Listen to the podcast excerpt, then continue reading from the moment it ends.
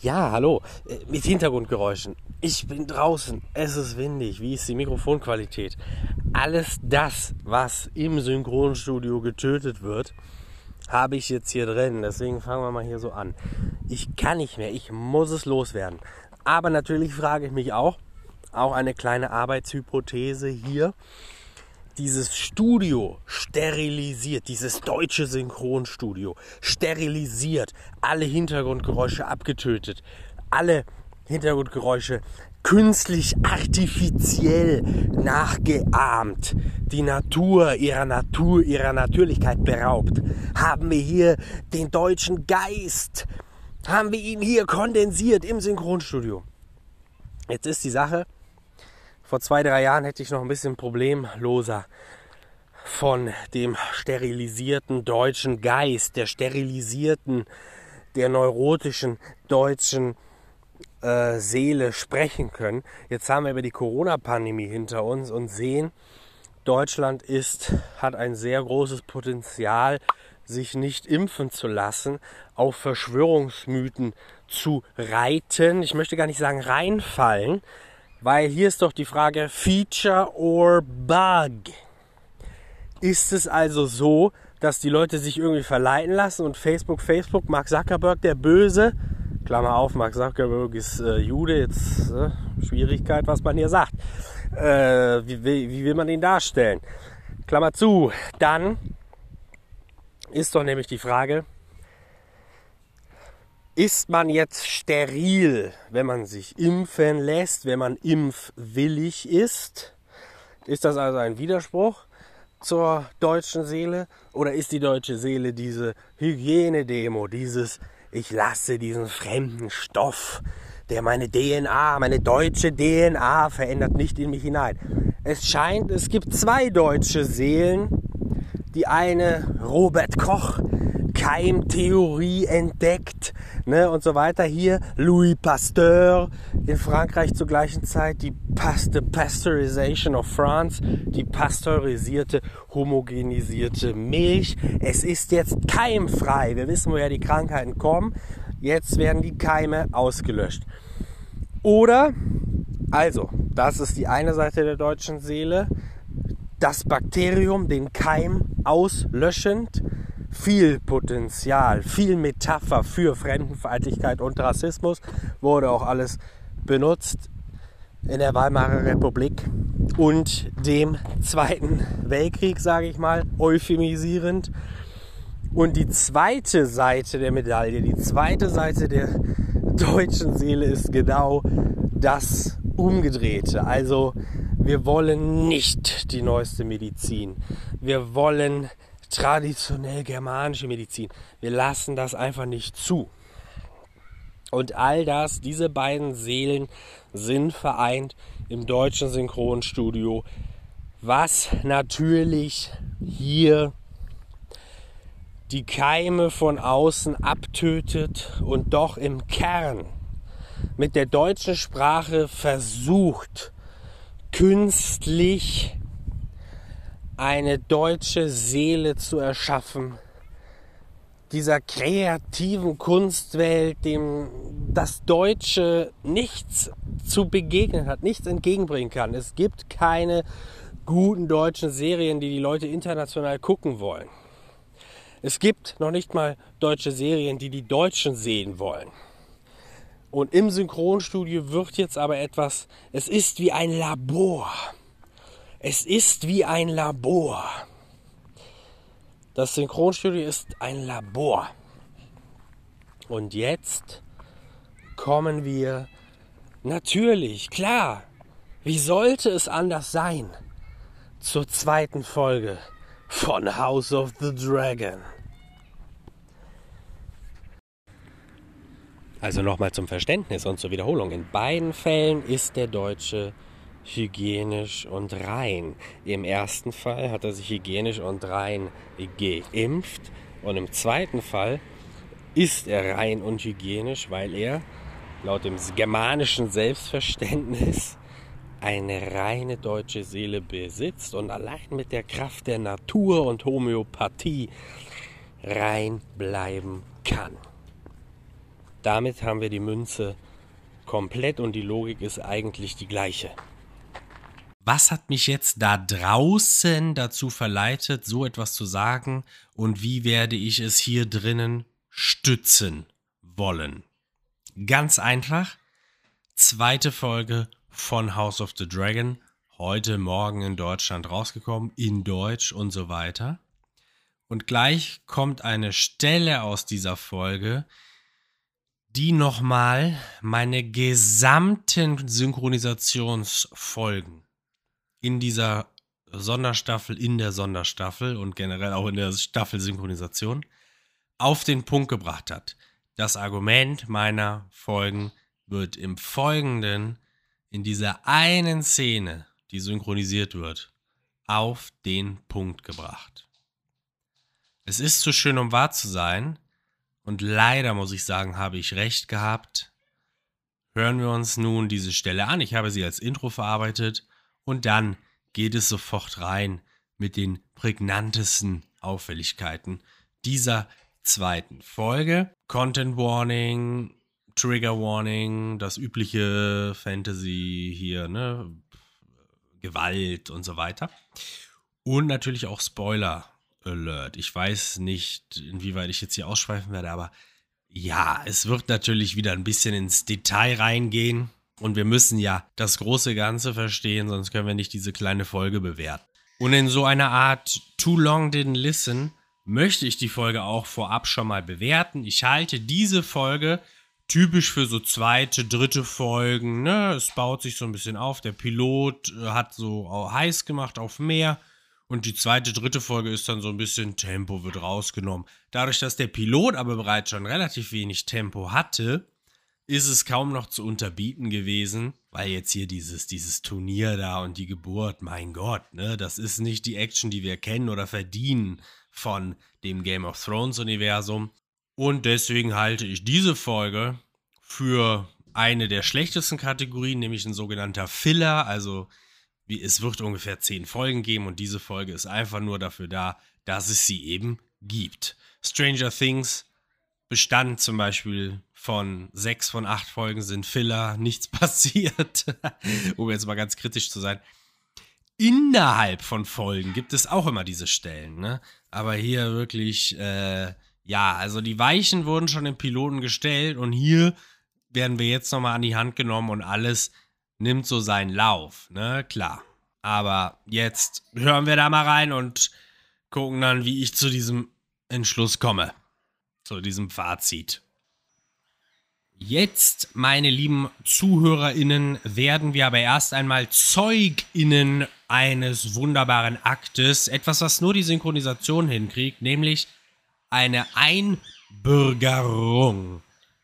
Jemand wird Deutsch. Und zwar kann jemand auf, äh, auf einmal, wie aus dem Nichts, in der Fantasiewelt, ohne jeglichen deutschen Hintergrund, kann auf einmal jemand Hochdeutsch. Das finde ich wunderbar. Das sollte gefeiert werden und deswegen dieses Intro. Viel Spaß mit der Folge. Ich äh, bin etwas umgezogen und möchte mich auch im Vorfeld schon mal über singende Vögel entschuldigen. Ich werde in diesem Podcast singende Vögel haben und ich werde dagegen weder irgendetwas tun können, noch werde ich dagegen etwas tun. Ich lasse sie singen. Wenn ich allerdings gerade mehr. Das, das sind jetzt hier die Halsbandsittiche, ne? Wenn die Nymphensittiche anfangen zu kreischen, dann mache ich natürlich Pause. Aber das ist gerade schön. Also, das ist kein abgestochenes Schwein. Das ist mein Halsbandsittich, ne? Dem geht's gut. Und jetzt können wir mal diese Folge starten hier. Ja, los geht's doch mit der deutschen Einbürgerung. Children can be such irritating creatures. You swore to protect me, Demon. Dragonstone is quite secure. Until the king decides to reclaim his ancestral seat. His men might not put the prince's head on a spike, but what would they do with the Commonor he claims he's taken to wife and made with child? No one will harm you. I have been sold this property more times than I care to count. Beginning in a homeland I, I can no longer recall. Most of my years have been spent living in terror. You're safe with me, I swear it. You are Targaryen. You can afford to play your stupid games with the king, but I cannot.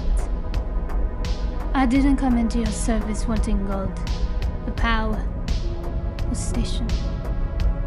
I came to you to be liberated. Liberated. From what? Fear. Kinder sind sowieso lästige Kreaturen. Du hast geschworen, mich zu beschützen, Damon. Auf Drachenstein ist es recht sicher. So lange, bis der König beschließt, seinen Stammsitz zurückzufordern. Seine Männer verschonen vielleicht das Leben des Prinzen, aber was machen sie wohl mit der gemeinen Hure, von der er sagt, sie sei seine Frau und trüge sein Kind in sich? Niemand wird ihr Leid zufügen. Ich bin schon öfter als Eigentum verkauft worden, als ich zählen könnte. Es fing an in einer Heimat, an die ich mich gar nicht mehr erinnere. Die meisten Jahre meines Lebens habe ich in Angst verbracht. Du bist bei mir sicher, das schwöre ich. Du bist ein Targaryen. Du kannst es dir leisten, deine Spielchen mit dem König zu spielen, aber ich kann das nicht. Ich bin nicht in deinen Dienst getreten, weil ich Gold wollte. Oder Macht. Oder höheren Stand. Ich kam zu dir, weil ich befreit werden wollte. Befreit? Wovon? Von Angst. Sprich Bible. Der Podcast über Sprache.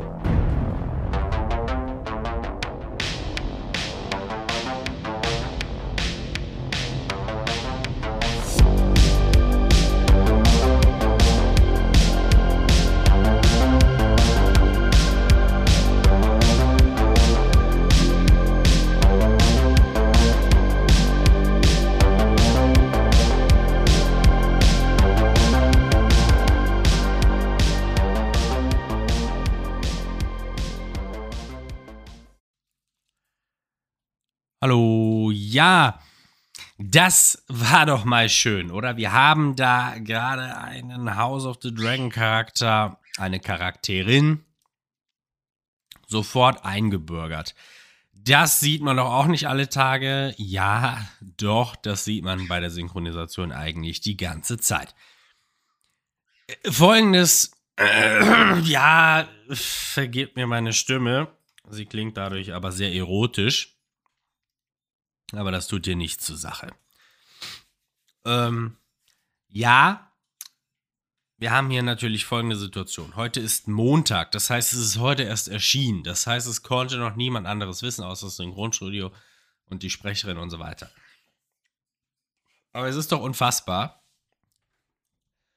dass sich hier tatsächlich in diesem Podcast ein Gedankenprozess, eine These bewahrheitet, die lautet, äh, wir haben Hochdeutsch in der Synchronisation und dieses Hochdeutsch wird einfach angewandt und löscht die Diversität des gesprochenen Charakters eigentlich aus. Was bleibt, ist der Sehsinn, weil da kann die Synchronisation ja relativ wenig dran ändern.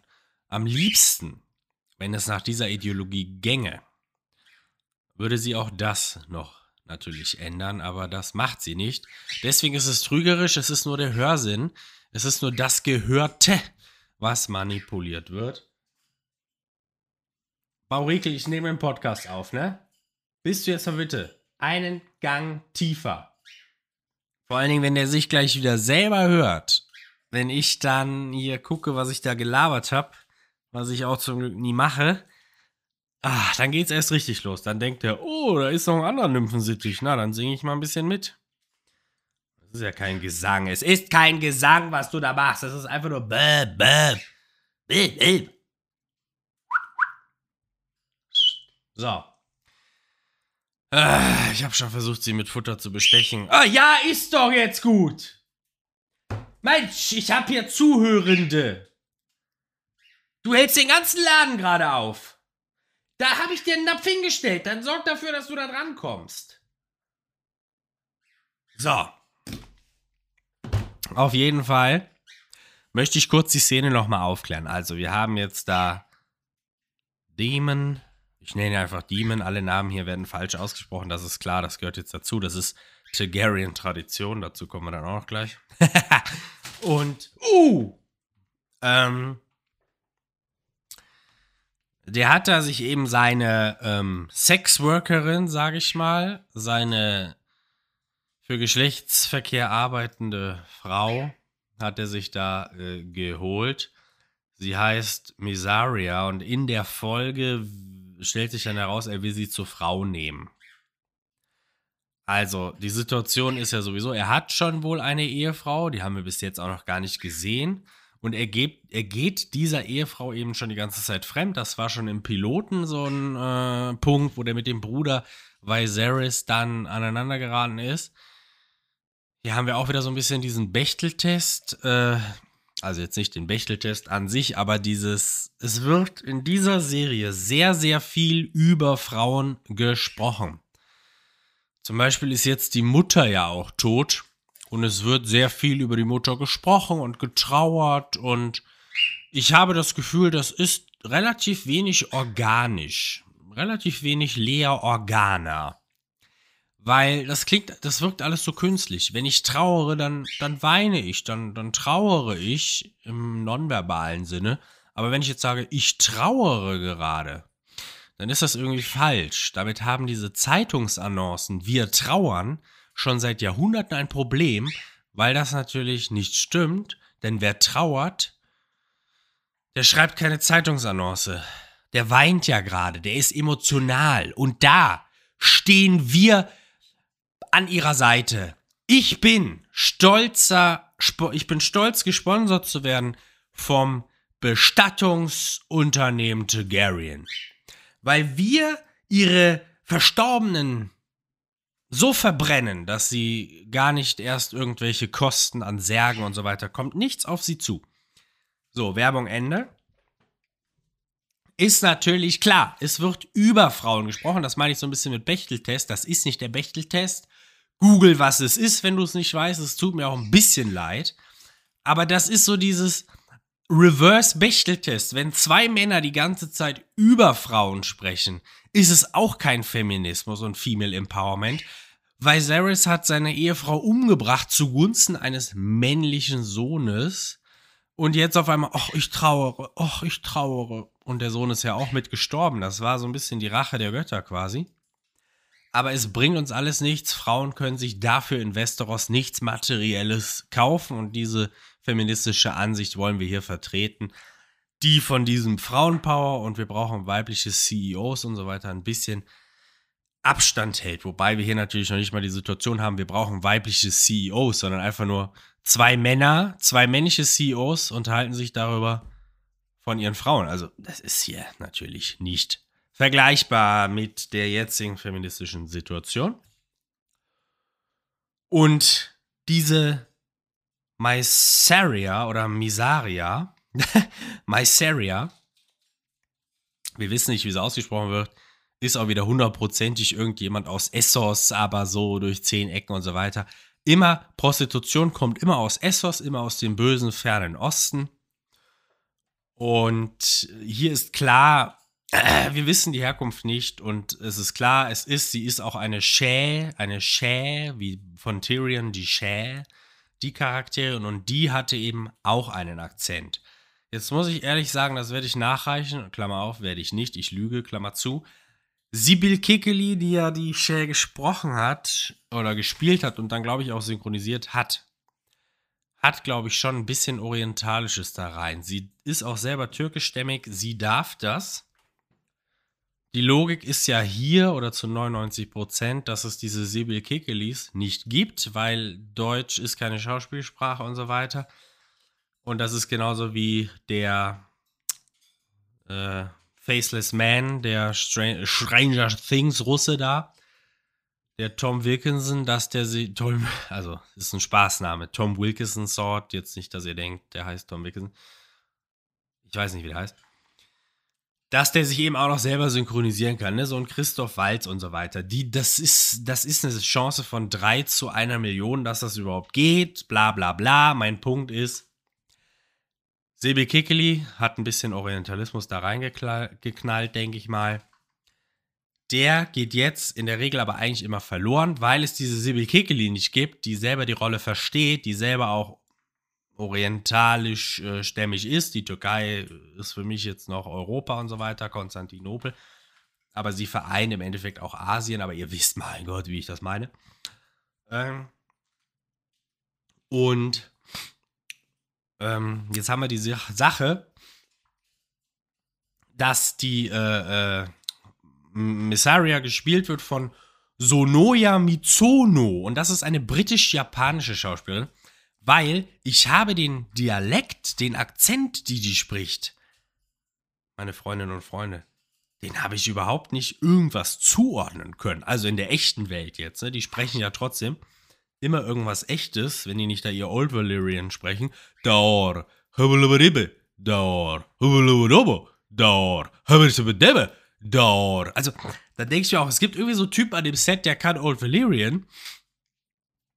Der wurde auch mal bei Jimmy Kimmel oder so eingeladen. Und ich denke mir so, ja, okay, gut, du machst einen guten Job. Am Ende sagen die immer Daor. Ja, das ist eine geile Sprache. Du kannst es, du kannst deinen Job. Gebe dibbe dibbe. Dar, hubbe dubbe dubbe. Dar, hubbe dubbe dubbe.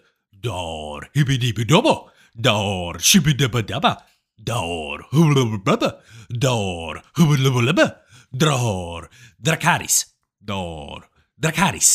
Dar, Dracaris. Dar, Dracaris. Dar. So. Eine britisch-japanische Schauspielerin. Sie hat auf jeden Fall einen Akzent, der ist gar nicht zuzuordnen. Ganz interessante Geschichte. Und ich dachte mir, komm, wie sprichst du auf Deutsch? Mache die Sprache und kann gar nicht mehr. Wollte sofort diesen Podcast aufnehmen. Wurde dann aber wegen einer Sache, die nennt sich echtes Leben dran gehindert. Aber es hat so ins Schwarze getroffen. Es hat einfach so ins Schwarze getroffen. Sie spricht einfach perfekt Hochdeutsch. Regina Beckhaus ist das nämlich auch. Das ist keine Sibyl Kekeli oder Sibyl Cecili, wo ich selbst überlegen muss, wie spricht man den Namen aus. Es tut mir leid, man möge mich kreuzigen. Aber Regina Beckhaus als Sonoyo, Sonoya Mitsuno. Und dann die Liste hatte ich in der letzten Folge noch nicht. Also die hatte ich auf, in der letzten Folge noch nicht auf der Liste. Die ist jetzt neu dazugekommen. Die kommt zwar in der ersten Folge schon vor, aber es gibt eben noch nicht dieses deutsche Synchronkartei-Ding und deswegen ist das immer Wikipedia, Wikipedia. Da gibt es die SynchronsprecherInnen momentan. Und jetzt dreimal dürft ihr raten. Regina Beckhaus spricht Liana Stark. Ja, also Liana Stark keine Ahnung, stand auch gar nicht, glaube ich, dabei. Die kommt ja einmal vor mit dem Hodor. Hodor, Hodor, Hodor, das ist ein bisschen auch wie Daor. Daor. Der, der äh, altvalyrische Hodor. Daor. Daor. Daor. Auf jeden Fall, da kommt die ja einmal vor und dann später mit diesem, äh, wie heißt der denn jetzt nochmal? Der Targaryen mit dem die Le Lyanna eben abgehauen ist, der die Roberts Rebellion ausgelöst hat und der war eben wunderschön und da haben sich die Fans aufgeregt, dass der so hässlich ist. Targaryen, Lyanna, Rhaegar natürlich. Rhaegar Targaryen. Und hier ist ein kleiner Ausschnitt von Rhaegars Leben. Äh, nee, Rhaegars Antrag auf Lyanna. Hübbe, dibbe, dibbe. Daur, hübbe dibbe schibbe. Daur, hübbe lübbe lübbe. Daur, gübbe dibbe dibbe. Daur. Ja, Dankeschön dafür. Mhm. Also, um diesen Punkt abzuschließen, den wichtigsten dieser heutigen Show und der Folge 2, weil man jetzt einfach auf die Synchronisation und auf die Sprache eingehen will, es ist mal wieder so krass.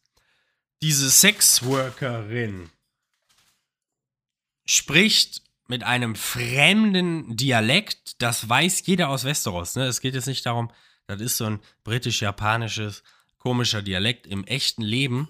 Die sprechen ja auf Westeros alle British English und dann immer so typisch, also der, der Rob Stark, der hatte einen schottischen Akzent, weil der Schauspieler Schotte ist. Dieser eine Typ, da hat Liverpool, hat Newcastle gesprochen, der Onion Knight, da der David Davis Seaworth, der hat Liverpool, nicht Liverpool, verdammt, nicht Scoos, sondern Newcastle, wie auch immer das dann heißt, ne? Also, die haben einfach so ein bisschen gesprochen, wie die auch in echt sprechen, weil der Rob ist halt Schotte und dann haben die das so gelassen und das ergibt halt auch irgendwie gar keinen Sinn, weil warum sollte der Sohn von Sean Bean, einem Iren, äh, warum sollte der, äh, Sean Bean ist, glaube ich, aber Nordire, ne? Da geht so mein, mein Alert an. Nee, Sheffield, England. Fragt mich jetzt nicht, wie ich auf Ire komme. Ich schäme mich zu Grund und Boden, aber ihr wisst, was ich meine. Deswegen sage ich ja auch Nordire wenigstens noch. Äh, und der, der ist eben, ja, wegen Sean wahrscheinlich, ne, komme ich auch drauf. Also, Sean Bean spricht eben britisch-englisch, so typisch, ne, so ein bisschen halt äh, barbarisch jetzt im Gegensatz zu den Lannisters. Da ist ja Nicola Costa-Waldau sowieso Däne. Äh, der, der hat auch so einen Akzent dann tatsächlich im Englischen. Und lange Rede, kurzer Sinn, das geht alles unter. Die schleppen das so ein bisschen mit. Deswegen ist es immer wichtig zu wissen, wo der herkommt. Genauso wie dann hier Tom Wilkinson, der Sibyl Kekeli, die Deutsch sprechen, sprechen dann so ein bisschen komisch. Bei Sibyl Kekeli merkt man einerseits, okay, die, hat so einen, die bringt da so einen orientalischen Touch, weil das lieben die Amerikaner auch, wenn die das so machen. Gleichzeitig merkt man bei der aber auch total besonders, wenn die dann so in Interviews Englisch spricht, dass die voll Deutsch spricht, mit so einer deutschen Syntax. Yes, it goes me good, I like it here, ne, so ungefähr. Und dann wird das bei Game of Thrones, yes, Tyrion, I like it here. So. Da fällt mir gerade ein, ich habe mich bei der letzten Folge auch total verhaspelt. Und zwar habe ich gesagt, dass die bei House of Gucci mit einem französischen Dialekt sprechen. Das ist natürlich ein italienischer, was ich auch wusste und gesagt habe fünf Minuten später und die ganze Zeit in dieser Logik argumentiert habe. Aber es ist einfach so, wenn man zweieinhalb Stunden mit sich selber redet, dann kommt so eine Kacke bei raus. Und man verredet sich dann und das regt mich total selber auf. Aber, äh, als ob ich mir das nochmal alles anhöre hier. Adam Driver hat ja auch so eine Condition, die ich definitiv auch habe. Er kann sich selber nicht sehen. Er kann sich selber nicht Schauspielern sehen und ich, mir kommt's runter, mir kommt's kalt den Rücken runter und die Kotze kommt hoch, wenn ich mich selber reden höre.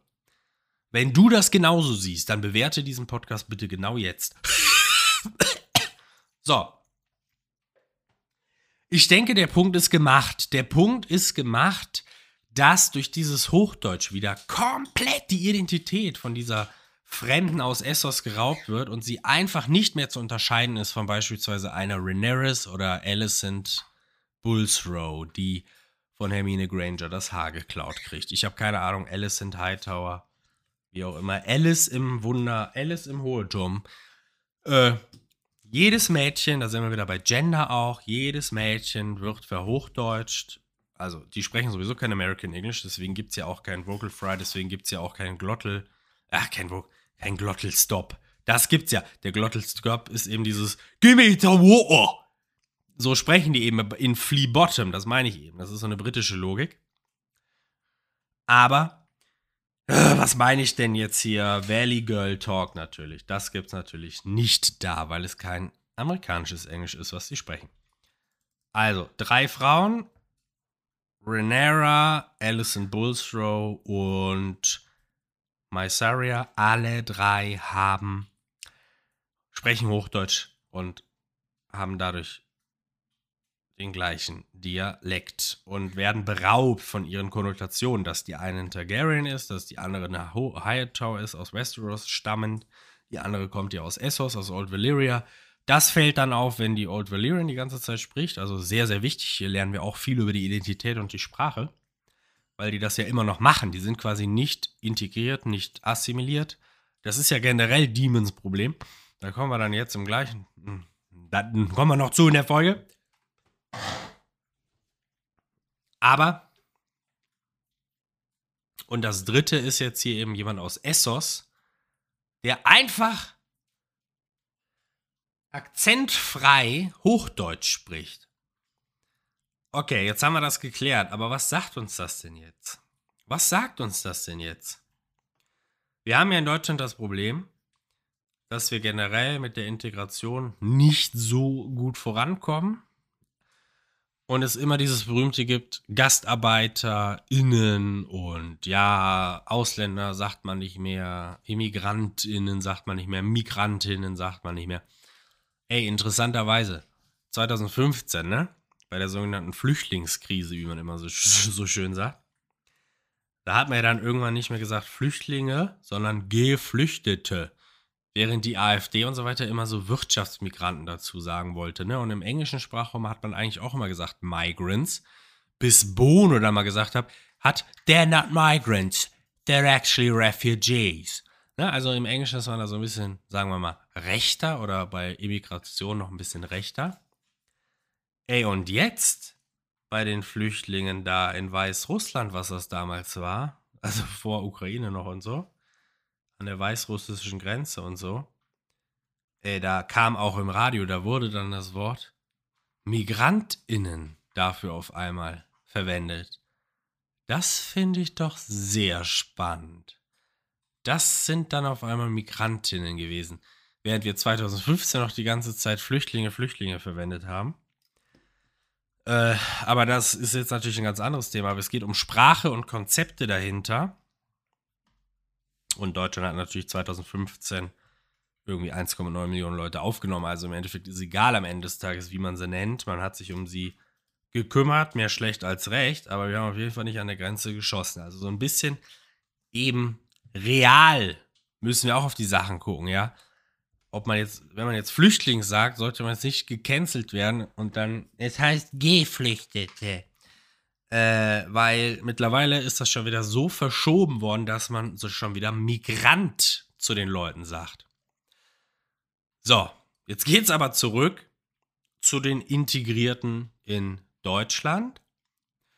Und da ist ja auch so, dass die deutsche Sprache sehr äh, wichtig ist den Deutschen, dass die Leute, die hier dann hinkommen, auch Deutsch sprechen. Oh Wunder, oh Wunder. Und da gibt es natürlich Leute wie zum Beispiel Kaya Jana, das ist ja immer so ein bisschen von Serdar Somunjo die Sache. Ja, der Kaya Jana, der ist Araber und der macht auf Türke.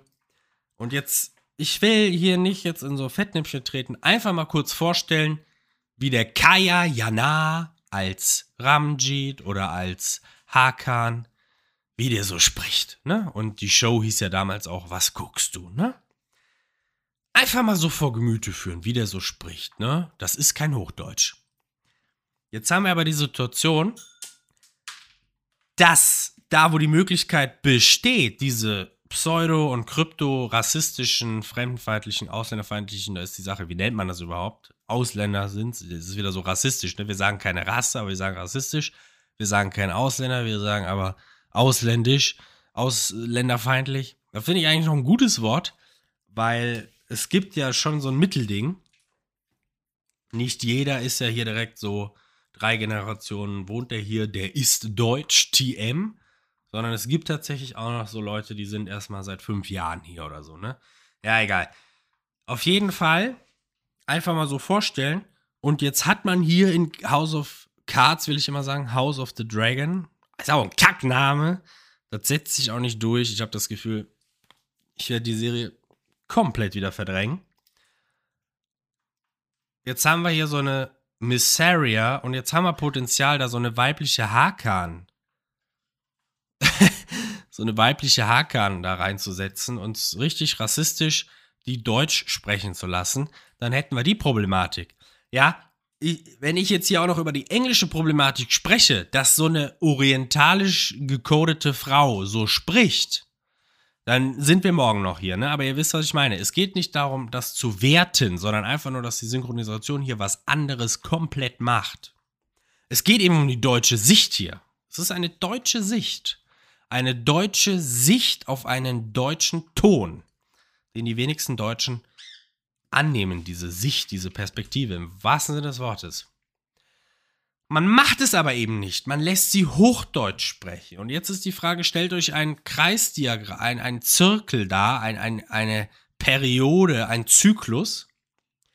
Was war denn zuerst da? Ist nicht genau diese Sache, dass man hier nicht, was guckst du, äh, synchronisiert, sondern Hochdeutsch. Ist das nicht genau die gleiche Ideologie? Ist das nicht auf der gleichen Linie, auf dem gleichen Zyklus, dass jemand, der in Deutschland wohnt und was guckst du, so spricht, der wird von der deutschen Gesellschaft von Leuten wie Kaya Jana, der auf die Boomer-deutschen U40 weiße Männer an appelliert mit seinem Humor, der wird ausgelacht. Der verdient es, ausgelacht zu werden, weil er kein Hochdeutsch kann. Im Film sprechen die Leute Hochdeutsch, weil ihnen eine hochdeutsche weiße Stimme gegeben wird. Also ich meine jetzt People of Color oder orientalisch aussehende, gekodete Menschen. Ja, es geht nicht darum, die kommt aus Essos, sondern es geht darum, jeder würde denken, okay, die kommt aus dem Orient, besonders hier Sibyl Kekeli. Das ist doch klar, die kommt dann auch im Real Life, ist die auch noch türkisch stämmig. Das ist doch ganz klar. Das heißt immer dieses Gecodete. Ne? Es geht nicht darum, die kommt gar nicht aus der Türkei. Die kommt aus der Free City of Valentis. Ja, es ist äh, gleich gecodet. Das sind auch Dekadenten und so weiter. Ne? Das sind so wie die Muftis, wie die Saudis. Und ich mache das alles mit Anführungszeichen. Orientalismus in Game of Thrones ist natürlich krasser als krasser. Das ist klar. Äh, das ist klar. Edward Said würde sich die Finger schlecken. Äh, auf jeden Fall habe ich meinen Punkt rübergebracht, dass der Zyklus ist ja, warum verlangen wir von den Leuten Hochdeutsch zu können? Geht jetzt nicht darum, die Synchronisation ist an allem schuld. Bitte dreht mir nicht die Worte im Halse rum. Sondern es geht darum, die Synchronisation spiegelt hier schon wieder das deutsche Integrationsverlangen wieder, weil wir fremd aussehende Leute trotzdem Deutsch sprechen lassen. Und das ist das, was wir in der deutschen Gesellschaft auch wollen. Leute, die was guckst du sagen, die 10, 20, 30 Jahre hier wohnen und kein angemessenes Deutsch sprechen, die noch Fehler machen, die lachen wir in der Gesellschaft aus, die hänseln wir, die sind der Häme, dem Scham ausgesetzt. Nein, wir verlangen Hochdeutsch und die Serien spiegeln das wieder. Ne? Du stimmst mir zu. Tiki oder Gorki, wer auch immer das jetzt da gerade war. So. Mit diesem Kapitel bin ich zufrieden und deswegen kommen wir jetzt zum nächsten Teil auf meiner Liste. Rhaenyra. Sie schüttet Wein ein wie Aya in Harrenhall. Harrenhall. Hm. Das klingt wie ein Diss.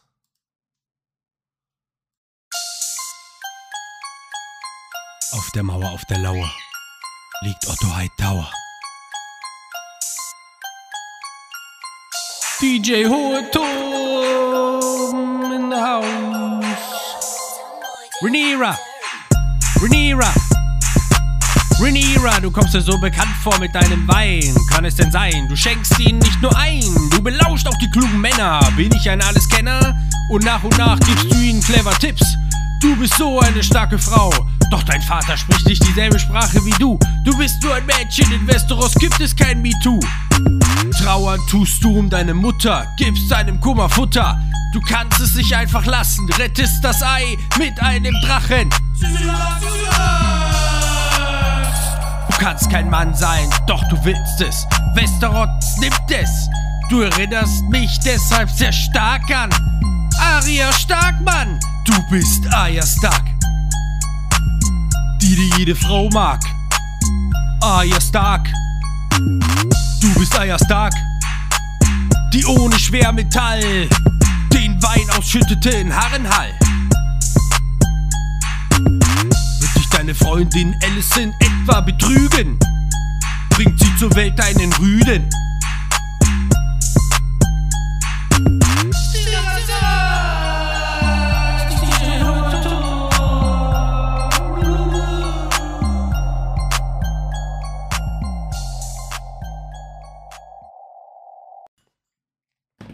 Ja, also in diesem Diss-Track habe ich schon meine Punkte in dieser Folge äh, Renera, Renera betreffend eigentlich abgehakt. Äh, interessant finde ich tatsächlich die Stelle. Äh, they don't speak the language of girls oder so, ne? The language of women. Das ist natürlich interessant, weil darum ging es natürlich in meiner Gender-Folge. Da geht es halt darum, dass die nicht die Frauen verstehen, die Väter, aber größer, äh, ja, es ist The Language of Girls. größer ist das natürlich ähm, gemeint jetzt, äh, dass die halt überhaupt nicht einfühlsam sind. Aber The Language of Girls, darum ging es in Gender, die Sprache von Frauen. Frauen haben einen eigenen Socialect. Also ihr müsst euch das so vorstellen, es gibt immer so Dialekte, ne? Bayerisch und so weiter. Das ist so eine Matrix, wo kommst du geografisch gesehen her? Ja, aus Bayern und dann sprichst du so bayerisch und in Franken sprichst du fränkisch. Und das unterscheidet sich total krass. Alles da. Und dann gibt es aber noch, ja, was bist du? Oder als was identifizierst du dich? Die Linguistik ist jetzt auch da tatsächlich auch immer so ein bisschen problematisch. Die sagt dann immer, ja, Männer sprechen tiefer als Frauen und so weiter. Also die sind noch nicht so gendermäßig dabei wie die Cultural Studies. Aber äh, wenn man sich als Frau identifiziert, dann kann man die Matrix auch so machen, dass man dann sagt, ja, du bist eine Frau aus Bayern, aber eine Frau aus Bayern hat wieder ähnliche Verhaltens-, also Sprechmuster wie eine Frau aus Schleswig-Holstein. Und damit meine ich jetzt so eine Dialektregion, ne? Friesisch oder keine Ahnung. Wie gesagt, dieses Valley Girl Talk ist ja auch ein Socialect, den Frauen machen. Männer machen das eben anscheinend nicht. Keine Ahnung. Äh, wenn dann homosexuelle Männer, da sind wir wieder bei dem Thema. Und bla bla bla blub. Äh, homosexuelle Männer, da muss ich nochmal kurz sagen, das, was ich auch schon äh, in meinem Begleitheft geschrieben habe. Schaut auf die Webseite. Ich, ich verschriftliche das auch oder umgekehrt. Hallo. Cool, dass du von der Website zu meinem Podcast gefunden hast, wo ich die Serie schriftlich begleite mit einem Begleitheft, das ich dann immer wieder update. Homosexualität habe ich in dieser Serie jetzt noch nicht gesehen. Ist ja nicht, ey, jetzt nicht falsch verstehen. Es ist nicht so, dass ich es unbedingt wollen würde. Auch das nicht falsch verstehen, aber ist mir nur mal gerade so aufgefallen. Ähm, wir haben ja jetzt heute auch in dieser Folge, und jetzt kommt erstmal so ein bisschen der Teil, ne? Rundumschlag und gleich kommt dann noch so der, der Brocken. Die Ente, hinten kackt die Ente. Wir haben in dieser Folge so ein bisschen wieder Cringe-Fest, Pädophilie, unser Lieblingsthema. Auch hier habe ich kanonisch schon gesagt letzte Woche. Ja, ja, Georgia Martin sagt, mit 14 ist man erwachsen. Was sagen die in dieser Folge? ja, keine Sorge. Ich, meine Mutter sagt, du gehst erst an mich ran, wenn ich 14 bin. Ne? Also hier haben wir wieder diese kanonischen 14. Also die Erwachsenen in dieser Folge haben schon die Scham vor den Kindern, aber die Kinder sind nur Kinder bis 14. Also äh, das ist noch nicht mal Age of Consent, sondern das ist ja einfach nur so eine arranged und fixed marriage das ist ja schon was, was Feministinnen wie Alice Schwarzer und so weiter, wo die ausrasten bei.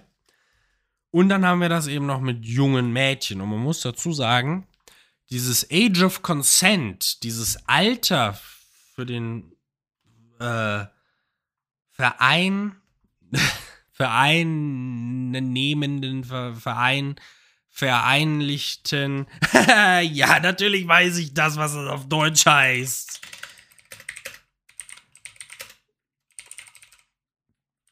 Einwilligungsalter und Consent heißt zu, ja, Einwilligung. Aber was heißt dieses to consent? Heißt, na, das ist dieses Einwilligen. Meine Güte. Na, ihr wisst schon, was ich meine. Einvernehmlich wird dieses Wort schon sein. Und äh, das ist ja so eine Sache. Da gibt es auch ein tolles Lied von, das heißt Age of, Age of Consent. Und das ist eine Sache. Age of Consent. Das ist in Deutschland eben 14 Jahre alt. 14 Jahre alt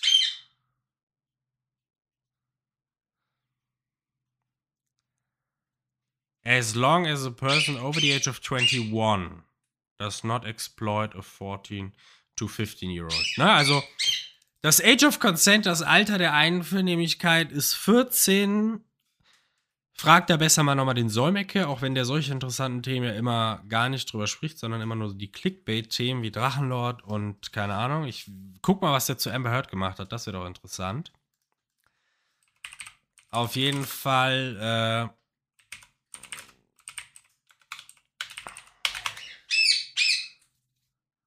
Äh ja, ja, ja, sehr viele Videos hat er zu Amber Heard gemacht und bestimmt nicht so. Das meine ich eben auch mit diesen Reviews. Diese Reviews auch von House of the Dragon. Die werden euch bestimmt nicht über Frauenrechte in Westeros aufklären. Dafür seid ihr ja hier. Und ja, ich bin kein Jurist, aber ihr wisst, was ich meine. Age of Consent in Deutschland ist 14. 14 Jahre alt. Ey, in Amerika ist das einfach 18, ne? Äh, also in den meisten Staaten ist es 16. Aber ihr kennt das aus Filmen und das ist jetzt so dumm, dass ich das so sagen muss. Aber wie gesagt, es tut mir leid, sorry. Es tut mir leid, Leute. Ich bin kein Jurist. Und natürlich gibt es in Deutschland auch so Einzelfälle und äh, aber in Amerika ist es wenigstens 16 und es ist immer dieses berühmte, wenn man dann über 18 ist und dann ist man mit einer Frau, ist es meistens so eine Frau, die dann immer dieses in Anführungszeichen Opfer ist, so ist es halt. Außer jetzt so bei Kevin Spacey und so natürlich. Ey, so meine ich das nicht. Jetzt versteht doch nicht alles falsch, was ich hier gerade sage. Es ist schon dünn, das Eis ist schon dünn genug. Und der äh, tote, wie heißt der Typ da, der Night Kick, zieht schon den Drachen aus dem Eis. So dünn ist das. Und kommt da wieder mit dem Ice Dragon hinter der Mauer. Wo der Renly Rivers Baratheon da gesprintet ist wie Usain Bolt 2000 äh, Mal. Nicht zu verwechseln mit Renly Bolt und der heißt Ramsey Bolt und der heißt auch nicht Renly Rivers, aber ihr wisst, wen ich meine. Den Schmied. Ein Bastard. Ein Bastard. So, auf jeden Fall kennen wir es immer aus den Filmen oder aus Twitch-Streams und das ist kein Scherz. Dieses, wie alt bist du? Ich bin 19 und dann so, puh, puh. Wenn man dann nämlich unter 18 mit da jemand was angefangen hat, dann ist man sofort ein Vergewaltiger, ein Sexoffender. Und ich meine, das ist nicht im Sinne von äh, Cancel Culture, Andrew Tate, sondern im Sinne von, das ist dann halt so. Und das ist eben so krass, weil in Europa ist das ganz anders, in Deutschland auch. In Deutschland Age of Consent 14. Und äh, man ist auch so auf Twitter und so weiter. Und ich bin das explizit nicht, aber es gibt immer mal wieder so Leute, wenn dann Leute sagen, ey, lass die Frauen unter 18 bitte in Ruhe. Da wird heute so argumentiert, das Gehirn ist erst fully developed, ausgebildet, wenn man 25 ist. Lass die Frauen in Ruhe. Die haben noch keine Ahnung, wer sie sind. Die fallen auf jeden Typen rein. Lass es einfach. Hier, K.O.-Tropfen und so weiter. Alles ganz schlimm natürlich. Aber, äh, äh, wenn dann irgendjemand sagt, ja, Moment, also in Europa, also man ist doch kein Pedo, ne? Äh, dieses Pedo-Wort, das pädophile Wort, äh, das, das wird dann immer sehr schnell benutzt, wenn man mit Frauen unter 18 schläft. Dann sagt irgendein Europäer, äh, ja Leute, ist jetzt jeder Europäer ein Pädophiler, weil bei uns das Age of Consent ein bisschen tiefer ist, ne? Aber da sind die Amerikaner, besonders auch amerikanische FeministInnen, da sind die sehr, sehr standhaft. Und mir ist das jetzt egal. Ich bin immer der Erste, der sagt, passt mal auf, euer Foucault, den mögt ihr, in der Kulturwissenschaft, aber der hat versucht in Frankreich das Age of Consent nochmal niedriger zu machen. In Frankreich ist das Thema sowieso nochmal ein anderes und schärfer, weil da ist das ja mit jungen Frauen sowieso nochmal irgendwie ganz anders. Also da ist das ja, also Macron hat ja seine alte Lehrerin geheiratet, die irgendwie viel älter ist oder so, ne? also ich sage das jetzt so wie aus den Tagesthemen und aus der bunten, mir ist das egal, der kann machen, was er will. Außer jetzt sie ist 14 natürlich, in die andere Richtung ist creepy, also der ist ein Ehrenmann, meine Freundin ist auch selber älter als ich, also ich bin auch so ein Typ von der Sorte Mann. Macron ist generell ein Sigma. Ein Sigma ist der, ich bin richtig der Macron-Stan, bin ich. Genau, genau, Gorky, du sagst es. Und das ist eigentlich so richtig geil, weil das ist so richtig reversed. Weil es gibt auch tausende Filme und so weiter. Also nicht die Reifeprüfung hier mit äh, Dustin Hoffman. Das ist ja wieder dieses Männer stehen auf ältere Frauen, auf reife Frauen und so weiter. Das ist nochmal eine andere Problematik, aber das ist wenigstens keine Pädophilie. Aber in Frankreich ist das ja so richtig, ach, so alte Männer, die auf junge, hübsche Pariserinnen herfallen. Es tut mir leid, das ist ein Ding, ne? Das ist natürlich auch ein bisschen Klischee, aber wie gesagt, das ist mit Macron ganz interessant. Das heißt also, jetzt noch mal zu Game of Thrones. 14 ist hier das Ding. Und das ist einfach in Europa Age of Consent. Und nicht ohne Grund, weil natürlich, wie ich schon gesagt habe, auch Bar Mitzvah und Konfirmation und ich bin selber nicht getauft. Aber da sagt George R. Martin und der ist selber katholisch äh, aufgezogen worden, geraced worden. Das, ist, das kommt eben aus dem Mittelalter, sagt jetzt Martin. Mir ist es jetzt wurscht, wie historisch das ist. Mit 14 war man damals eben erwachsen. Ne? Weil, mein Gott, also im antiken Rom hatten die Frauen eine Lebenserwartung von 21 Jahren. Natürlich ist man mit 14 Jahren erwachsen, wenn man da nur noch sieben Jahre zu leben hat. Was will sie da machen, ne? Und äh, es ist auch hundertprozentig so. Was nochmal ein anderes Thema ist, ist Inzest. Das haben wir in dieser Folge nicht gesehen. Da rede ich dann richtig krass drüber, wenn das dann mal wieder vorkommt. Weil der eigene Vater hätte ja jetzt auch die Tochter nehmen können als Frau, die Renera oder Damon hätte, Damon wird ja Rhaenyra dann kriegen als, äh, als Frau. Äh, Gehe ich mal von aus. Äh, und dann sind wir bei dem Thema Inzest. Und da ist interessant, dass es auch in Game of Thrones die Cousin Marriage gibt, also die Cousinenehe. Weil wir haben natürlich jetzt in Europa nicht mehr dieses Schwester heiratet Bruder. Und das hatte man in der Form natürlich sowieso nie. Aber diese Cousinenehe die Lannisters haben das noch. Der Tywin Lannister hat seine Cousine geheiratet. Irgendein Stark-Vorfahr hat seine Cousine, Cousine geheiratet. Und äh, da wurde dann auch schon spekuliert, ist der Tyrion eigentlich ein, ein Zwerg, ein Lilliputaner, ein Kleinwüchsiger, weil es Inze ein Inzestschaden war. Und äh, also jetzt im Real Life wurde das so argumentiert oder gefragt. Oder sind die Targaryens wahnsinnig wegen Inzest und so weiter? Ähm, haben die lauter Erbfehler? Die, die hatte ja jetzt auch wieder fünf Fehlgeburten, also Fehlgeburten, Totgeburten, Schwangerschaftsabbrüche. Liegt es am Inzest? Und ich weiß auch gar nicht, ob die jetzt auch eine blutsverwandte Frau war. Aber wie gesagt, Inzestfolge kommt noch wir haben wahrscheinlich dieses 14 Jahre, 14 Jahre Age of Consent kommt eben aus dieser, aus dem Mittelalter. Äh, da kommt ein Konzept von Erwachsenen, jetzt steht man im Leben und so weiter, Tum und jetzt ist halt die Frau dann auch reif. Mit der, mit der ersten Periode und so weiter, ja dann sowieso im, bei Game of Thrones dann auch Sansa und so weiter. Fängt dann an zu bluten und jetzt heißt es für Joffrey, let's go. Und äh, Amerika ist dann eben so, dass das weiße Protestanten gründen und die wollen sich von den Katholiken aus Europa auch abgrenzen. Und die meisten Staaten verbieten dann eben die Cousinenehe. Weil die Migranten aus Europa, die Italiener, die, die, die katholischen Italiener, Deutschen. Ja, jetzt bin ich auf die Leertaste gekommen und die Aufnahme hat gestoppt, aber ich mache weiter. Ich sage das so, weil ich einfach ehrlich sein will mit euch, was hier gerade passiert. Also, katholische MigrantInnen wie Italiener, Deutsche, Schotten, Iren, das war jetzt noch das große, wichtige Ding, die heiraten eben ihre Cousinen. Und das ist auch so ein Migrationseffekt, das machen alle, egal ob man jetzt katholisch ist oder nicht, aber bei den Katholiken ist das nochmal so ein Thema, weil die katholische Kirche auch die Cousinenehe dann erst irgendwie so 65 da irgendwie so verbietet und so. Das, das hat alles Gründe. Ähm, und die Protestanten in den USA lehnen das dann eben ab und dass die das eben nicht mehr machen und dass die eben mal rauskommen und sich immigrieren und assimilieren und ihre alten Rituale oder jetzt neue Migrantenrituale, neue Dynamiken da anwenden, verbietet man eben die Cousinenehe. Die ist in fast allen Staaten ist die verboten, genauso wie jetzt hier das Age of Consent in den meisten Staaten 16 ist und nicht erst 18. Aber ah, man will damit einfach Migrantinnen, man will Migration stoppen, regeln und alte Bräuche brechen und so weiter. Das ist so ein USA-Ding. Warum jetzt eben in Deutschland äh, die, dieses Age of Consent historisch so jung ist und warum die Cousinenehe in Deutschland noch legal ist. Die ist legal. Du darfst die Cousine ersten Grades heiraten.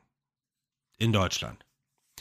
Obwohl du blutsverwandt bist und die biologische Wahrscheinlichkeit, dass rezessive, schädliche Gene vererbt werden, bei 4% liegen. Bei einem normalen in Anführungszeichen, also so unblutsverwandtem Ehepaar oder Paar, man muss nicht verheiratet sein, verheiratet sein, um ein Kind zu kriegen, out of wedlock, liegt es bei 2%. Ja, aber wenn man dann natürlich eine schwere Erbkrankheit hat, äh, dann ist das, also wie jetzt bei zum Beispiel wie bei den Targaryens. Bekannte Beispiele sind eben, ist eben die Royalty, dieses Habsburger Kinn, an das ja Rhaenyras Schauspielerin fast schon erinnert. Das ist natürlich ein bekanntes Beispiel, was durch Inzest immer krasser wird. Und irgendwelche Erbkrankheiten werden dann natürlich noch richtig krass weitervererbt, sage ich mal richtig professionell als Genetiker. Ja, jetzt haben wir diesen Exkurs gemacht. Warum ist es creepy mit 14? Und jetzt hau ich noch einen drauf und sage, hier geht mal gar nicht all the way. Weil, ey, habe ich irgendwas gehört mit She is 12. Ich will gerade irgendwie sagen, die ist 12. Ey, Leute, das ist ja nix. Äh, es gibt Belege von der englischen Bürgerschicht, dass man hier, dass man zu dieser Cousin Marriage, das ist ja eine Blutsverwandte, und dann kann es schon mal vorkommen, dass Cousine und Cousin ersten Grades einen Altersunterschied haben und dass der 32-jährige Cousin seine zwölfjährige Cousine äh, äh, versprochen kriegt. Da gibt es ein ganz berühmtes Foto, wie da irgendwie so eine Cousine auf dem Schoß sitzt und von so einem alten Mann und das ist eben dann zukünftige Ehefrau und Ehemann. Das werde ich dann in der Inzest-Folge nachreichen und belegen und da werden wir richtig lange drüber sprechen. Das ist ein ganz spannendes Thema. Weil wir natürlich auch bei der Cousinen eher, eher, jetzt an den islamischen Raum denken, an den Nahen Osten und hier an Migrantinnen. Die AfD sagt immer, das sind alles äh, schwerbehinderte Kinder, die haben da 2018 und so weiter Anträge im Bundestag gemacht. Und äh, das ist natürlich ein vergessenes Kapitel in Europa. Charles Darwin hat seine Cousine beispielsweise geheiratet. Ausgerechnet Charles Darwin. Ja, und zehn Kinder gehabt und vier sind eben im jungen Alter verstorben. Und er hat sich die Frage gestellt, hat es was damit zu tun gehabt, dass ich meine Cousine ersten Grades geheiratet habe? Und die Antwort ist leider schwammig. Man weiß es ein bisschen bis heute nicht. Und ja, also das sind diese Konstellationen. Und mein Punkt ist jetzt hier, diese Skrupel, die sind modern. So krass das jetzt klingt, aber man zeigt schon wieder Rape. Und ich habe ja auch gesagt, dass Daenerys natürlich keine 14-jährige Schauspielerin ist, ja, aber die ist 14. Die wird von Karl Drogo vergewaltigt und ist 14 Jahre alt zu dem Zeitpunkt in den Büchern. Und Emilia Klage ist aber nicht mehr 14, weil sonst würde man ja aus den Zuschauern ganz komische Pedos machen. Aber das ist dieser Zitat Realismus bei George. R. Martin. Und jetzt nervt das aber, dass die da nicht all the way gehen, will ich fast schon sagen. Weil einfach der komische König Viserys, der sich in der zweiten Folge immer mehr und mehr äh, outet als Tool, als Idiot, als Werkzeug, als Trottel, der keine Ahnung hat vom König sein. Der eben sagt, nö, die ist mir zu jung. Ja, mein Gott, dann warte doch zwei Jahre, bis du mit der schläfst. Jetzt hast du da die Allison, die ist doch auch nicht viel älter geheiratet, weißt du? Also das meine ich eben. Man zeigt, man wird Rape zeigen. Man zeigt schon diese Pädophilie, das war schon in der ersten Folge so ganz creepy wo sich die Alicent da anbiedern muss. Die biedert sich jetzt da auch an. Der hat so eine richtig geile Eisenbahn da, ne, im Keller. so eine Targaryen Eisenbahn. Tut, tut, tut, tut. Ich bin der Drachenkönig. Tut, tut. Äh, was für ein wandelndes Klischee. Aber er trauert noch um die Mutter. Er trauert noch um seine Frau, die er umgelegt hat. Äh, ja. Und jetzt sagen die aber nicht, nee, pass auf. Du bist, du bist noch nicht mal 14, dann machen wir nicht. Also da hätten sie auch einfach sagen können, wir gehen all the way. So, äh, mit Blick auf die Uhr, meine Damen und Herren. Äh, komm. Da sind wir nämlich bei dem Thema hier der Hightower. Der provoziert da so ein bisschen, der Otto Hightower, weil der eben genau will, dass der König diese Alicent da heiratet, was am Ende dann ja auch verkündet wird. Keine Ahnung, wie sie jetzt wirklich heißt, aber Hightower, Tochter da. Wie er schon im ersten Teil, er hat ja auch noch so einen komischen Brief geschrieben. Und wer weiß, wohin der Brief ging, also der ist da schon am Komplotten. Der Damon hat ja auch davor gewarnt. Wir hatten es im letzten Intro als Song. Und ja, jetzt hat er eben gekriegt, was er wollte. Und das, ich dachte halt auch, ja, der geht zu dieser Brücke hin und der macht das jetzt genau, um eben beim König nochmal richtig Pluspunkte zu sammeln, weil das kostet nichts. Ne? Der schützt, der tut so, als würde er dem König das Leben schützen, wenn er nicht zu der Brücke da geht. Wenn er stirbt, stirbt er als eine Art Märtyrer, dann sagt der König sowieso, pass auf, ich heirate jetzt die Tochter als, als Wiedergutmachung und jetzt heiratet er eben die Tochter, weil der Hightower sich so toll für den einsetzt. Also der hat, der wollte das natürlich. Der, genau. Das ist von daher natürlich wieder ganz gute Politik. Andererseits war die Brückenszene auch wieder so ein bisschen der letzte Game of Thrones Mist. Man weiß im Endeffekt nichts passiert. Leider Gottes. Zu viele wichtige Charaktere auf dieser Brücke. Und dann kommen da halt eben die Drachen, ne? Und ja, gut, es ging wenig um Eis und Feuer, nur bei der kleinen Eisenbahn mal ein bisschen, aber es ging nicht darum, darum kommt es dann leider Gottes, wird es da noch mehr drum gehen. In anderen Folgen. Jetzt war wieder so ein bisschen Filler-Politik, noch, nicht mal die, noch nicht mal die Prophezeiung. Ja, der ganze Krabbentyp, ne, das war so ein bisschen, kommt Leute, wir sind da schon jetzt hier hart im Nehmen. Bei den, bei den Boltons habt ihr uns da die Leute gezeigt, wie die gehäutet werden jetzt irgendwelche Krabben, die Menschen fressen, machen mich jetzt nicht an und auch das Ende der Folge so nach dem Motto, oh, Damon kämpft jetzt gegen irgendeine so Krabbenfresse. Ja, das, ist, das wird ja bestimmt spannend und überhaupt nicht einseitig. Generell muss man sich hier die Frage stellen, was zur Hölle diese Drachen eigentlich bringen, wenn es trotzdem wieder nur um irgendwelche verdammten loyalen Häuser geht. Man hat zehn Drachen, man war davor auf the height of the power und jetzt ist es einfach so, dass die, die Drachen anscheinend gar nicht genug Respekt einbringen, dass diese dumme Politik da immer mehr äh, bringen. Ne? Das sind eigentlich unbesiegbare Wesen. Aber je mehr ich da natürlich drüber nachdenke, so ist die Realität ja. Den Targaryens gehen die Drachen aus, ja. Die sterben. Und wenn man die natürlich verliert, dann hat man natürlich Angst, dass die Leute gar keinen Respekt mehr vor einem haben. Aber dieses ganze dumme, ey, wenn du jetzt da rechts läufst, ne, dann hassen dich die äh, Baratheons. Wenn du jetzt aber da links gehst, dann kannst du die Starks vergessen. Das war ja so ein Hickhack mit der letzten Staffel da immer bei Jon Snow. Hey, are you killing off? I'm not, no, I'm not killing off. I, I am actually, uh, this is the Daenerys Targaryen. You want to queen. I want to killing. ähm, das war so nervig. I will not bow. I won't kneel, I won't bend the knee for a fucking woman. And I won't bend the knee for a fucking Dragon Queen. I don't care how many dragons she has. I won't bend my fucking knee. Oh, Mann, war das nervig. Und dann so richtig geil, Benny Hill Theme. Mit äh, Jon Snow mit 500 Männern. Und unvergessen bleibt für mich auch Jon Snow, die Situation in der in der Hauptstadt und es kommt einfach zu keiner Schlacht mehr. Ich fühle mich so richtig, ich bin ehrlich mit euch Leute, ich fühle mich so richtig impotent. Ich kann nicht mehr. Ja, impotent aus dem Lateinischen Macht, Potenz und impotent ist ohnmächtig, unmächtig, man kriegt keinen mehr hoch. Und das ist doch bei Game of Thrones die Kampfsituation. Die sollen endlich mal wieder kämpfen. Gleich, gleiche Kämpfe. Ja? Lannister gegen Stark auf dem Schlachtfeld. Es gibt bei Game of Thrones immer nur diese beschissenen One-Sided Battles. Das ist doch auch total unrealistisch ab einem gewissen Punkt. Ich meine jetzt nicht Daenerys mit dem Drachen, die da reinfliegt und dreimal furzt und die ganze Stadt ist tot.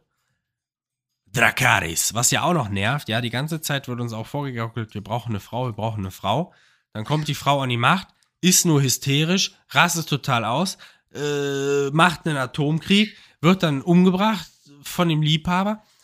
Das soll wieder Frauenpower sein. Das ist der Grund, warum wir nie eine, Wei also eine weibliche Präsidentin, wir hatten ja die Merkel in Deutschland, das ist schon wieder klar. Aber das ist doch der Grund, warum Clinton auch 2016, das war natürlich Wahlkampf, meine Freundinnen und Freunde, ne? 2016 war richtig krass hier feministisch Power bei Game of Thrones mit den Dornish Senses, dass die dazugekommen sind. Ja, und was ist das Ende des Liedes? Dass wir dann irgendwie so eine weibliche Hitler haben oder was? Ja, das ist natürlich überhaupt nicht Frauenpower und jetzt haben wir hier auch wieder die Situation, es wird über Frauen gesprochen, die gleichen Sprüche wie in Game of Thrones, es hat sich nichts geändert. Also in dieser Serie, es ist ein Prequel, ist mir klar, dass das 100 Jahre vorher spielt, aber 200 Jahre, 109, 197, aber es sind die Targaryens, es ist eine andere Kultur an der Macht. Es sind nicht die Lannisters, die aus Westeros kommen, sondern die Targaryens. Und damit sind wir beim letzten Punkt für heute, nämlich diese verdammten Targaryens und ihre alten Traditionen. Daemon Targaryen ist nämlich hier diese, eine Verkörperung eigentlich einer, eines Ideals, was es nicht mehr gibt. Sein, sein äh, Bruder aber auch, und das ist gerade wunderschön, fällt mir auf, weil natürlich der Viserys eher so dieser Prophezeiungstyp ist seiner Familie, ne, der ist eher so im Prophezeiungsstrang. Ah, ich weiß nicht, wie die Nummer heißt, auch Daenerys oder so, die hatte da diese, diesen Traum, dass eben Valyria untergeht und dann sind die da abgehauen und Valyria ist untergegangen und dann wurde Westeros erobert von Egan äh, the Conqueror. Später. Weil die haben sich, glaube ich, in Dragonstone erstmal niedergelassen und dann haben die da erstmal ein bisschen gelebt und dann kommt da später der Nachfahre Egan the Conqueror. Und and the rest is history. Glaub mir kein Wort, ich habe auch letztens Mist erzählt mit dem Blackwater und River, das ist auch ein Nachfahre, das ist nicht der gleiche. Aber der Viserys ist eben dieser typische äh, Romantiker Targaryen, Old Valyria, während der Daemon das Gegenteil ist, aber auch noch ein Targaryen-Romantik, äh, also auch noch ein Targaryen äh, Tradi Traditionalist, also so unterschiedlich, ne? genauso wie jetzt Leute aus dem alten Rom dann irgendwie eher den äh, einen Soldatenkaiser cool finden oder ähm, oder Cäsar sich an Cäsar orientieren oder an dem oder an dem. Aber der Nenner ist Rom, man orientiert sich an Rom. Und hier ist es eben so, man orientiert sich an Old Valyria, an den Targaryen, an den Traditions und einerseits Prophezeiungen und äh, aus der Scheiße lesen und so weiter. Und bei Damon ist es eben diese Kriegskraft, Drachenreiter und so weiter. Der Vater, der Viserys ist auch irgendwie Drachenreiter gewesen, bis der Drache da tot ist. Da haben wir wieder, die sind natürlich ein wichtiges Gut, aber den kann man sich, weiß Gott, nicht auf einem Drachen vorstellen. Und das ist eben das, also das sind diese zwei Herzen und wir sehen ja eigentlich schon hier auch wieder diese traurige Kacke, was ich schon wieder auch hasse an George R. R. Martin und liebe gleichzeitig. Das ist diese Romantik. Die Targaryens sind doch jetzt schon, wir wissen, was passiert. Es ist ein aussterbendes Geschlecht. Äh, auch jetzt, wenn man jetzt die Serie als Kanon betrachtet, was sie natürlich ist, ist Daenerys ja tot, aber Jon Snow ist jetzt behind the wall da so ein Targaryen, aber kann sich davon auch nichts mehr kaufen. Ach du Scheiße, ist das schlecht. Äh, ist, er ist auch nicht der Messias geworden und so weiter. Oh Mann, oh Mann. äh, auf das war dann Aya, ne? Unsere Rhaenyra, Rhaenyra, Rhaenyra. Ja, auf jeden Fall äh, ist das doch klar dass wir es hier mit dieser äh, Nostalgie, mit Historismus äh, zu tun haben, dass man eben diesen Old Valyria, diesen Targaryens Traditions äh, beiwohnt, weil in dieser Folge will eben der Damon seine Missaria da heiraten und sagt dann eben, das ist eine Targaryen Tradition, dass der irgendwie mehrere Frauen hat oder keine Ahnung. Ne? Wie gesagt, die eigentliche Tradition ist dann ja auch noch, dass man die Schwestern heiratet. So weit wollen sie hier wieder nicht gehen, weil es wahrscheinlich auch gerade keine Schwestern gibt, aber ihr wisst, wie ich das meine. Man hat schon noch diese Echtwelten-Hemmungen, dass man jetzt eben keine Zwölfjährige flachlegt. Man hätte es ja machen können. Man kann sich doch alle Regeln ausdenken, aber man denkt sie sich nicht aus. Man folgt anscheinend einem Muster. Vergewaltigungen zeigt man. Zwölfjährige nicht. Drachen erfindet man. Frauen in, in Machtpositionen nicht. Denkt mal drüber nach. Äh, und dann gleichzeitig kommt auch noch dann der Spruch auf der Brücke. So ungefähr, äh, ja, ich nehme die zur Frau, weil das ist so eine Targaryen-Tradition. Und dann sagt der, dann sagt der Hightower, und da, dazu schaut ihr dann bitte äh, ins Begleitheft. Da sagt er so, Oh, shut up! Every word that comes out of your mouth is an insult to the crown and to Westeros and to your brother.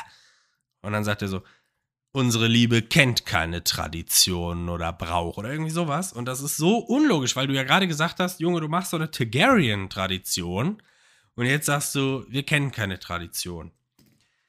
Ein weiterer logischer Kack ist mir aufgefallen bei diesem Valyri, Valerian, ne? Valerian heißt der Schwarze, ne? Und die auch doch, die schwarze Tochter, die dann ja den König heiraten soll, die es nicht macht. Wie gesagt, ich meine das jetzt nicht so rassistisch, aber ich kann mir einfach die Namen nicht merken. Und was soll ich machen? Der mit den weißen Dreadlocks. Valerian, ne? Die sind, kommen anscheinend auch aus Old Valyria. Und dann sagt er so, ja, ja, mein Haus ist uralt, vielleicht sogar älter als das Haus von Targaryen, aber äh, hier, lieber Damon, wir äh, werden gar nicht, äh, wir werden überhaupt nicht dazu gemacht, geboren. Wir müssen uns das selber erarbeiten. Ja, Junge, du hast gerade eine Predigt gehalten, wie geil dein Haus ist und deine Geschichte. Und jetzt sagst du trotzdem so ein bisschen, ja, wir werden das, was wir sind und so weiter. Ne? So Jean-Paul Sartre. Existenzialismus, jetzt mal ganz philosophisch breit gefasst, aber dieses typische, erarbeite dir deinen Status. Und dabei hat er gerade eine Rede gehalten über sein tolles Haus da und wie er sich eigentlich gar nichts erarbeitet hat. Ähm, und der sagt eben auch zu dem König davor noch, schau vorwärts und nicht zurück. Weil der eben immer die ganze Zeit zurückguckt, der Viserys. Und das ist eben auch dieses, er guckt aber selber auch zurück. Also das ist jetzt Kleinscheißigkeit, aber das ist trotzdem eben so nervig, dass der da eben sagt, ja, guck mal jetzt hier mein geiles Haus und selber sagt er zu den Targaryens dann, ja Leute, ihr müsst vorwärts gucken, ne? ihr müsst es selber arbeiten. Natürlich will er die manipulieren, aber da muss schon noch ein bisschen kohärent sein, weil sonst glaube ich ihm ja kein Wort.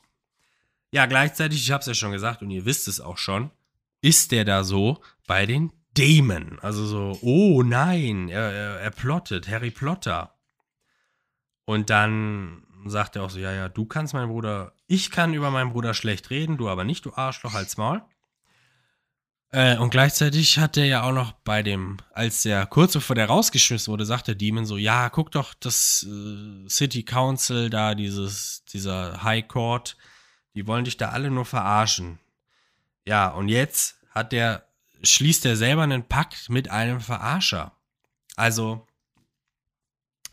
das, da, da fällt mir gerade auf, natürlich, der wurde jetzt rausgeschmissen, der braucht Freunde und das ist beides wieder nur dieses typische, eine Hand wäscht die andere, das ist so ein bisschen Littlefinger wieder, ne? Aber denk mal an Stannis. Stannis hätte diesen Valerian geköpft und den Kopf dem Viserys gebracht, weil Stannis, The Menace, ist der Man und der beste Charakter aller Zeiten und der lebt auch noch im Buch, keine Sorge, Leute. Und das ist das beste Kapitel, das letzte Stannis-Kapitel und meine Fresse, die Schlacht geht da weiter und so weiter. Ist das eine geile Scheiße da gerade. Lest die Bücher, Leute. Und äh, ja, aber das ist wieder so, weißt du, außerhalb ist es so bla bla bla, papalapap laber, was du willst, nichts macht Sinn, Hauptsache, ihr habt einen Pakt gegen den König. Und gleichzeitig ist es so, ja, Damon soll dieser Krieger sein mit Targaryen Traditions und verrät dann trotzdem den Bruder für so einen Krabbenpiraten da. Und damit meine ich jetzt nicht den Schwarzen, sondern den Krabbenpiraten von den Free Cities.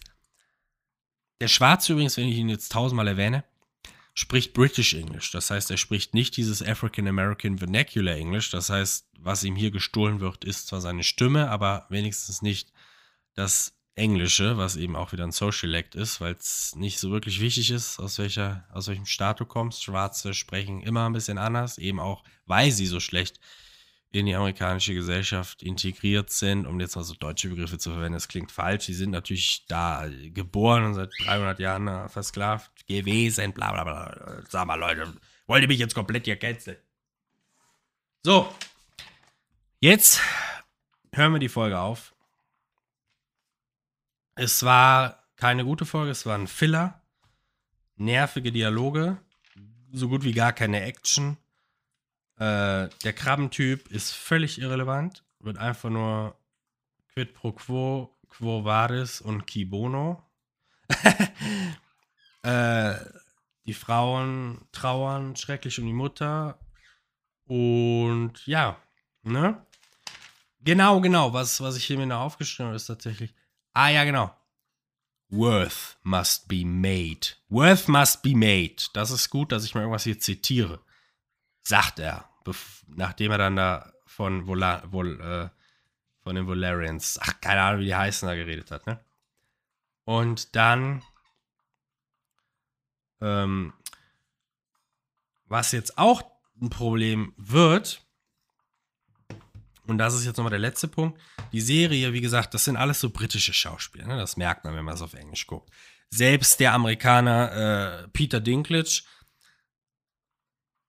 Tyrion Lannister hat einen britischen Akzent dann quasi gefaked. Einen britischen Dialekt. Ähm, und jetzt ist aber die Sache, es ist trotzdem für ein amerikanisches Publikum, HBO und so weiter. Und was wir natürlich da bei den Valerians haben, ist eine Interracial Marriage. Und die ist ja in den USA gerade jetzt, gerade jetzt, ist die natürlich total so problematisch. Und diese Kinder da haben immer noch nicht so die gleichen Status. Status ist der Plural von Status. Status, die U-Deklination. Ähm, und äh, total problematisch, also Liebe geht raus an alle interracial, race, mixed race, mixed raced Kids und so weiter. Kakao, Milch, nennt es wie ihr wollt, problematische Metaphern incoming. Aber äh, das ist die eine Sache, also das wird schon bestimmt belächelt und wieder, äh, Mittelalter, Mittelalter, da gab es keine Schwarzen, Mittelalter. Äh, und dann haben die noch diese Kinder, die dann schwarz sind. Die hat er jetzt auch abgelehnt. und jetzt ist der Schwarze auch noch der Verräter. Ja, das ist ja wieder super. Also der Schwarze ist ja bei dem, in dem Sitz, verdammt, mir fällt jetzt so der Kanonname da nicht ein, wie heißt der? City Council, High Court. Und der Schwarze ist natürlich direkt mal der Verräter.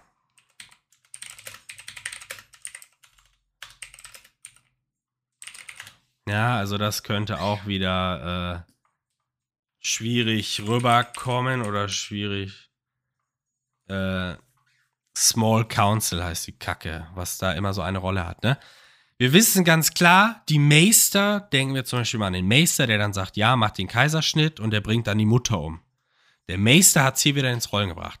Bei Roberts Rebellion war das der Meister Pycelle, der die Tür den Lannisters aufgemacht hat, dass die den Mad King töten. Oder die Truppen zumindest. Es ist ja sowieso der äh, Jamie Lannister, der den Mad King tötet und der ist ja King's Guard, der ist ja sowieso drin. Aber der Meister Pycelle hat die Tore geöffnet. Hier ist es der Meister, der die Mutter tötet und eigentlich auch den Jungen mit diesem Prozedere. Wie viel wusste der Meister? Was weiß man in Old Town wirklich? Gibt es nicht vielleicht doch bessere Verfahren? Die Meister haben auch hier wieder einen Komplott, und es, aber was hier wird off, das ist wieder so typisch, ne, so Reddit und so weiter. Ne? Ich bin hier gerade ganz clever. Aber was jetzt der Schwarze, der ist offensichtlich ein Verräter, weil der einfach ein Small Council ist und jetzt auch noch da. Bei dem Meister haben wir eben nicht alleine mit irgendwelchen Labern gesehen. Der war auf jeden Fall auch auf der Brücke. Der wäre auch vielleicht verbrannt worden, wenn die nicht mit dem Drachen gekommen wäre. Ne? Aber äh, der Schwarze ist hier der offensichtliche Verräter. Und das ist natürlich wieder nicht gut. Gleichzeitig will ich aber auch sagen, dass in der Logik von Game of Thrones alle Verräter sind und so weiter. Auch der Hightower hat diesen Brief geschrieben. Also in der Logik ist es wieder nicht so rassistisch, wie man es jetzt wieder lesen könnte. Aber ich möchte es trotzdem mal veräußern, dass das nicht ganz unproblematisch ist, dass wir ja bei Game of Thrones immer, People of Color waren immer so die Sklaven oder die Verräter. Der eine Schwarze war doch da bei dieser Free City of bla bla bla, der besten Stadt ever. Der war doch da auch der Verräter. Der hat doch Daenerys da auch verraten und wurde dann da eingesperrt mit der anderen Sexworkerin. Ja, also Schwarze sind Verräter, Verbrecher. Und Littlefinger und äh, Varys waren ja auch Verräter, aber clever. Wisst ihr, was ich meine? Der Valerian ist jetzt erstmal nur ein Verräter. Und in diesem Sinne verabschiede ich euch und wünsche euch eine schöne Woche und ich freue mich auf die Rezension nächste Woche. Tschüss. Im Namen der mir verleihenen Macht, der Beschützer der Reuner, treuer Anhänger der Dornish, verleihe ich dieser Folge drei von zehn 14. Ein freundliches Furzolo! Just garbage, but fun to make. What else we got?